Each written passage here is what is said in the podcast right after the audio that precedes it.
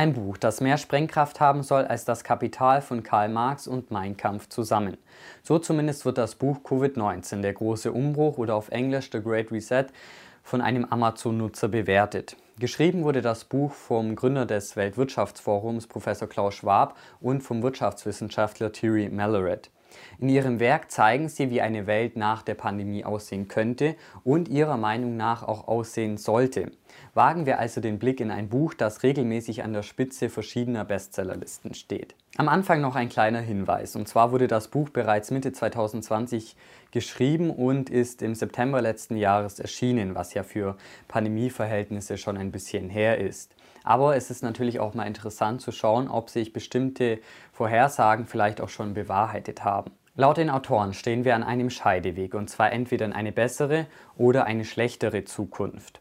Die Corona-Pandemie hat solch gravierende Auswirkungen, dass wir uns davon verabschieden können, jemals wieder zum Business as usual zurückzukehren, so die Autoren. Stattdessen wird eine neue Normalität entstehen, sodass man danach in eine Zeit vor Corona und nach Corona einteilen kann. Laut Schwab und Malloret wird unsere Welt von drei wesentlichen Kräften geprägt. Einmal die Interdependenz, also das ist einfach die gegenseitige Abhängigkeit, ausgelöst natürlich vor allem durch die Globalisierung und auch die zunehmende Bedeutung von Technologien. Allerdings sind wir dadurch auch anfälliger für Wechselwirkungen und müssen die Pandemie global bekämpfen. Der zweite Punkt ist Geschwindigkeit und der dritte Punkt Komplexität. Ich denke mal, diese beiden Punkte sind relativ selbsterklärend. Viele Veränderungen, die bereits vor der Pandemie begonnen haben, werden verstärkt und beschleunigt werden. So die Autoren. Fangen wir mal mit dem ersten Punkt an, und zwar der Wirtschaft. Laut den Autoren befinden wir uns in der größten Wirtschaftskatastrophe seit Ende des Zweiten Weltkrieges. Vergangene Pandemien haben gezeigt, dass sich die Nachwirkungen noch bis zu 40 Jahre später zeigen können und sich eher negativ auf die Renditen auswirken. Durch die Unsicherheit in der Bevölkerung steigt im Normalfall auch die Sparrate und nach einer Pandemie kommt es im Normalfall zu einem Anstieg der Reallöhne. In vergangenen Pandemien gab es außerdem einen Zitat Machtgewinn der Arbeitskraft zulasten des Kapitals. Zitat Ende. Dieses Mal könnten Technologien allerdings die Kraftverhältnisse ändern. Die Pandemie und der immer größer werdende Einfluss von Automatisierungen, also beispielsweise durch Roboter, könnte in der Zukunft zu einer höheren Arbeitslosigkeit führen, so prognostizieren die Autoren. Auf der anderen Seite steigt allerdings natürlich auch die Angst vor Massenpleiten, also beispielsweise in der Freizeitindustrie. Während einige Branchen straucheln, wird es allerdings auch einige Gewinner geben. Das sind laut den Autoren Big Tech, Wellness und die Gesundheitsbranche. Besonders schlimm werde es allerdings Entwicklungs- und Schwellenländer treffen, die nicht über ein Sozialsystem wie beispielsweise Arbeitslosen- oder Krankenversicherung verfügen. Außerdem könnten diese Länder auch Probleme bekommen, ihre immer höher werdenden Schulden und Haushaltsdefizite, womit ja generell eigentlich sehr viele Länder zu kämpfen haben, auch zu bedienen, sodass es auch zu Schuldenerlässen kommen könnte. Generell werde es erst wieder zu einem Konjunkturaufschwung kommen können, wenn das Virus besiegt und damit das Vertrauen wiederhergestellt ist. Das alles könnte neben dem demografischen Wandel, einem Bevölkerungsrückgang und einem verringerten Konsum wohl erst einmal zu einem verringerten Wirtschaftswachstum führen. Außerdem befürchten viele Ökonomen eine unkontrollierte Inflation wieder andere eine Deflation. Generell könnten wir auf eine Japanisierung der Welt zusteuern, so die Autoren. Allerdings stellen sie das eher positiv dar. Der US-Dollar könnte als Leitwährung ausgedient haben. Allerdings gäbe es laut den Autoren noch keine wirkliche Alternative. Also weder der Euro noch der chinesische Renminbi komme da in Frage. Eine Alternative könnten in der Zukunft digitale globale Währungen werden, also wie beispielsweise in China momentan mit dem E-Yuan. Klingt soweit eigentlich noch nicht wirklich optimistisch, oder?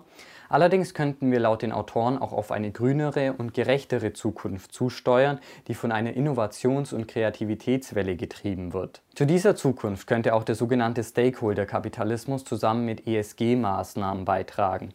Also das sind Umwelt-, Sozial- und Governance-Maßnahmen. Beim Stakeholder-Kapitalismus steht nicht mehr die Gewinnmaximierung im Vordergrund, sondern die Maximierung des Gemeinwohls. Dazu solle der Staat seinen Einfluss vergrößern und vermehrt in die Wirtschaft eingreifen, was allerdings zu einer höheren Besteuerung und zum Ende des Neoliberalismus führen könnte. Dazu jetzt mehr im zweiten Punkt, nämlich der Gesellschaft. Der gesellschaftliche Umbruch wird sich laut Thierry Malaret und Klaus Schwab vor allem durch zwei Punkte manifestieren. Dazu ein Zitat aus dem Buch. Und zwar schreiben sie auf Seite 89, zuerst einmal wird es in der Ära nach der Pandemie zu einer massiven Umverteilung des Reichtums kommen, von den Reichen zu den Armen und vom Kapital zur Arbeit. Zweitens wird Covid-19 wahrscheinlich den Tod des Neoliberalismus einläuten, einem Korpus von Ideen und Konzepten, der grob gesagt Wettbewerb über Solidarität stellt, schöpferische Zerstörung über staatliche Intervention und Wirtschaftswachstum über soziales Wohlergehen. Besonders hart betroffen könnten auch in diesem Fall wieder vor allem ärmere Länder sein, denn die Pandemie könnte Probleme wie Armut, Ungleichheit oder Korruption weiter verstärken. Die Pandemie ist damit also nicht the great equalizer, also wie beispielsweise der Tod, also der große Gleichmacher, sondern die Autoren bezeichnen die Pandemie eher als den großen Ungleichmacher. Diese Ungleichheit könnte sich in der nahen Zukunft auch erst einmal verstärken, denn während viele Menschen die Möglichkeit haben, im Homeoffice zu arbeiten und sich damit eher einer Infektion entziehen können, geht das bei vielen Berufsgruppen natürlich nicht und damit sind sie auch eher einem tendenziell höheren Infektionsrisiko ausgesetzt. Dabei werden diese Berufsgruppen wie beispielsweise Krankenpflegerinnen, Kassiererinnen oder Reinigungskräfte im Vergleich auch relativ schlecht bezahlt. Also die Autoren ziehen hier den Vergleich zu einem Hedgefondsmanager obwohl diese Menschen natürlich einen relativ großen Teil zu unserem wirtschaftlichen Wohlergehen und unserer Gesellschaft beitragen. Langfristig gesehen könnte diese Ungleichheit allerdings abnehmen, beispielsweise wenn die Bürger nicht mehr bereit sind, das zu akzeptieren und damit der soziale und politische Druck steigt. Das könnte allerdings zu sozialen Unruhen führen und im Extremfall sogar zum gesellschaftlichen oder politischen Zusammenbruch. Hohe Arbeitslosigkeit und Perspektivlosigkeit könnten diese Bewegung weiter befeuern, was auch zu einer Migrationswelle führen könnte. Deshalb müsse die Macht der Regierung laut den Autoren auch gestärkt werden, damit beispielsweise ein Sozialsystem geschaffen werden kann oder wenn es bereits existiert, zusätzlich gestärkt werden kann. Grundsätzlich sollte die Gewinnmaximierung in den Hintergrund rücken und im Vordergrund sollten die öffentlichen Interessen stehen, womit wir wieder beim Stakeholder-Kapitalismus wären. Durch vermehrte staatliche Regulierung könnten beispielsweise auch Unternehmen zum Kampf gegen den Klimawandel gezwungen werden. Generell sollten die Rechte der Arbeitnehmer gestärkt werden und jeder sollte einen universellen Zugang zur Grundversorgung haben. In diesem Zuge sollte auch ein Gesundheitssystem entstehen, das nicht auf Gewinne ausgerichtet ist. Die Pandemie könnte uns allerdings gesellschaftlich auch weiter auseinandertreiben und unsere psychische Gesundheit nachhaltig schädigen. Beispielsweise könnte die Selbstmordrate steigen und es könnte zu mehr Depressionen, Suchterkrankungen und Psychosen kommen, um jetzt nur mal einige Faktoren zu nennen.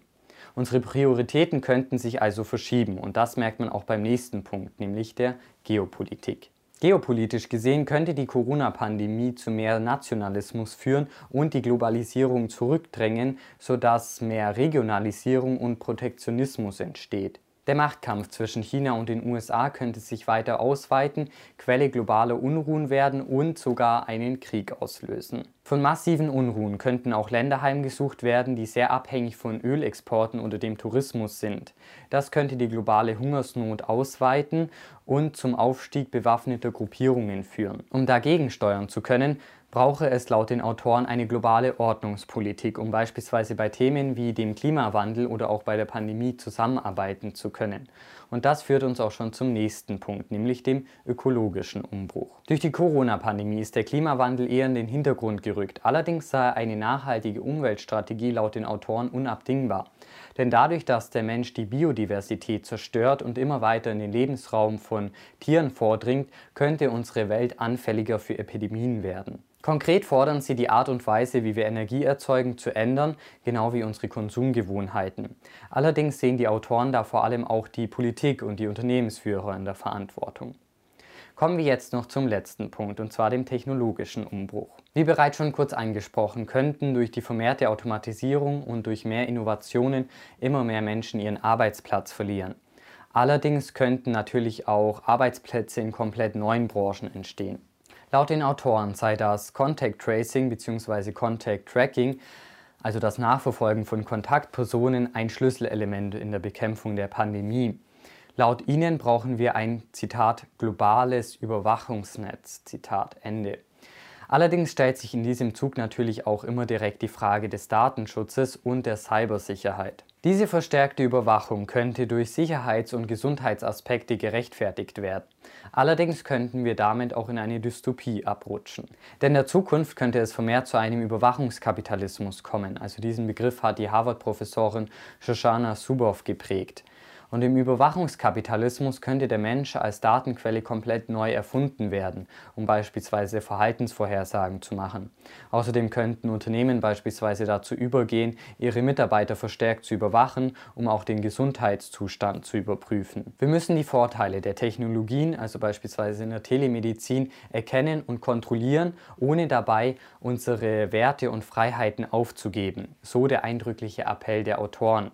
Und der große Umbruch müsse jetzt angegangen werden, um eine bessere Welt zu erschaffen. Auf ein persönliches Fazit würde ich an dieser Stelle gerne verzichten, allerdings bin ich mir sicher, dass euch dazu genug in den Kommentaren einfallen wird. Eine Stelle aus dem Buch würde ich allerdings noch gerne hervorheben. Und zwar schreiben die Autoren auf Seite 34, und ich zitiere, Komplexe Systeme zeichnen sich oft dadurch aus, dass es keine sichtbaren Kausalzusammenhänge zwischen ihren Elementen gibt, was ihre Vorhersage praktisch unmöglich macht. Frage, stellen die Autoren damit nicht eigentlich ihr eigenes Buch in Frage?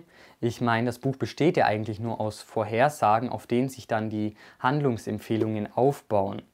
Und ein paar Seiten später schreiben sie auch, dass die Pandemie sehr viele schwarze Schwäne auslösen wird. Und schwarze Schwäne sind ja dadurch definiert, dass man sie eigentlich nicht vorhersagen kann oder dass das Ereignisse sind, mit denen keiner rechnet.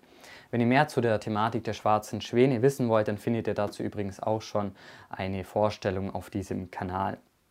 Aber was soll ich Knilch euch denn schon sagen? Also, bildet euch eure eigene Meinung und abonniert den Kanal. Ich hab Zeit.